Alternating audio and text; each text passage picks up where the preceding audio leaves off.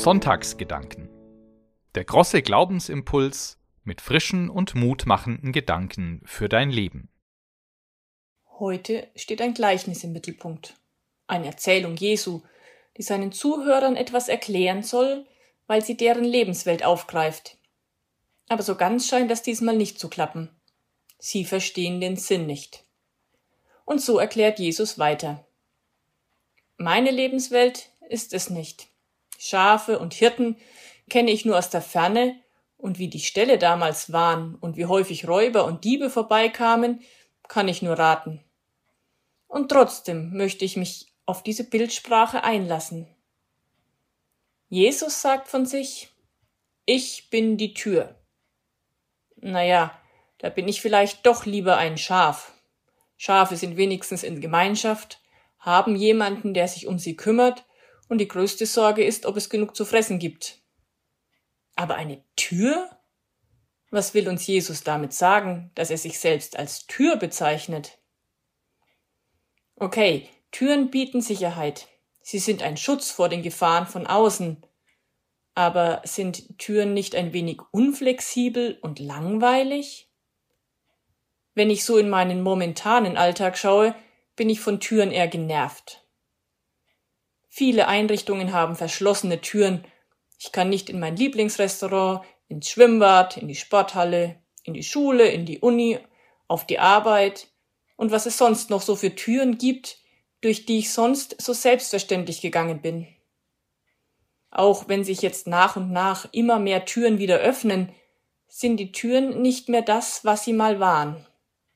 Gespräche zwischen Tür und Angel wird es so bald nicht mehr geben.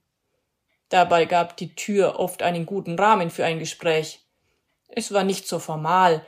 Man konnte sich auch mal am Türrahmen festhalten und man hatte auch immer eine leichtere Möglichkeit, das Gespräch zu beenden. Jetzt gibt es eher Warteschlangen mit großem Abstand vor den Türen. Das ist alles andere als kommunikativ und angenehm. Aktuell gibt es bei vielen Türen Ordner, die sagen, wer rein darf, wer noch warten muss und wer erst die erforderlichen Hygienemaßnahmen treffen soll, um diese Tür zu passieren. Da schwingt eher Angst mit, ob ich durch die Tür darf und ob ich an alles gedacht habe. Türen sind eher ausgrenzend und abwehrend. Und auch vor bzw. an meiner Haustür hat sich so einiges geändert.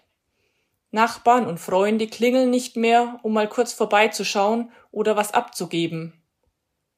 Wenn, dann wird geklingelt und die Dinge werden vor der Tür abgelegt.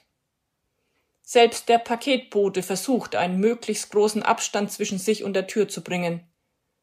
Es ist ziemlich ruhig geworden an unseren Türen. Und es gibt Menschen in unserer Gesellschaft, deren Türen so gut wie gar nicht mehr geöffnet werden. Menschen in Alten- und Pflegeheimen, Alleinstehende oder Menschen, die in Quarantäne sind. Ich kann mir regelrecht den sehnsüchtigen Blick dieser Menschen auf ihre Türen vorstellen. Warum kommt keiner zu mir? Wann kann ich endlich wieder Besuch empfangen? Wann kann ich wieder ohne Angst vor die Türe gehen?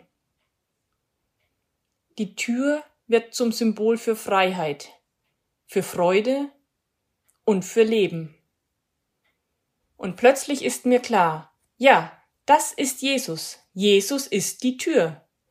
Durch ihn habe ich die Möglichkeit, positive Beziehungen zu den Leuten um mich herum aufzubauen.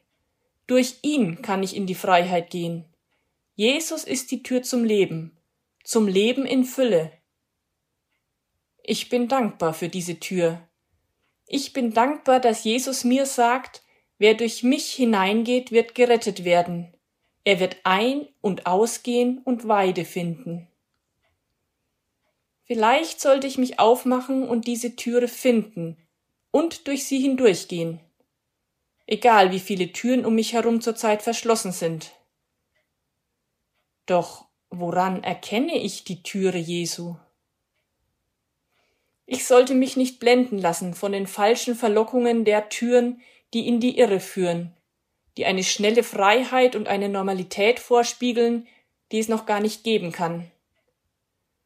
Ich sollte auch nicht durch Türen gehen, die von Egoismus und Eigennutz geprägt sind. Meine Tür soll Jesus sein, eine Tür, die mich anderen näher bringt, die Sorgen und Nöte ernst nimmt und die eine Rettung für alle Menschen im Blick hat. Ich kann natürlich auch daheim sitzen bleiben und im Selbstmitleid versinken und über die blöde verschlossene Türe schimpfen, aber das bringt mich dann auch nicht weiter. Und die Tür kann ja auch nichts dazu, dass ich mich nicht bewege. Die Tür ist da, zuverlässig und bereit, geöffnet und durchschritten zu werden. Wie genau der Weg in die innere Freiheit und ins Leben in Fülle aussieht, kann für dich ganz anders sein als für mich.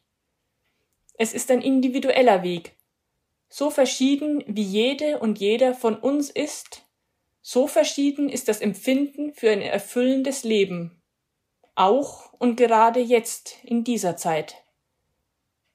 Vielleicht ist es für dich wichtig, für andere da zu sein, Einkaufsdienste zu erledigen, Gesichtsschutz zu nähen oder an der Tafel mitzuhelfen. Leben in Fülle kann aber auch für dich heißen, dass du äußerlich und innerlich ganz ruhig wirst und Gottes Liebe in deinem Herzen findest, dass du ganz bewusst die Einsamkeit suchst, um ganz im Einklang mit dir und Gott zu sein. Oder du findest die Erfüllung darin, dass du im Gebet die Sorgen und Nöte von dir und anderen vor Gott bringst und dass du dich so verbunden fühlst in der großen Gemeinschaft der Betenden, Hoffenden und Bittenden. Es kann auch sein, dass dein Weg heißt, von zu Hause aus Kontakt zu Leuten zu halten, die sich gerade alleine fühlen, dass du ihnen Briefe schreibst oder andere anrufst. Vielleicht gibt es aber auch noch einen ganz anderen Weg zum Leben in Fülle, der für dich hinter der Tür Jesu verborgen liegt. Mach dich auf und entdecke die Möglichkeiten, die dir geschenkt sind. Sein Versprechen gilt auch dir. Ich bin die Tür. Ich bin gekommen, damit du das Leben hast und es in Fülle hast.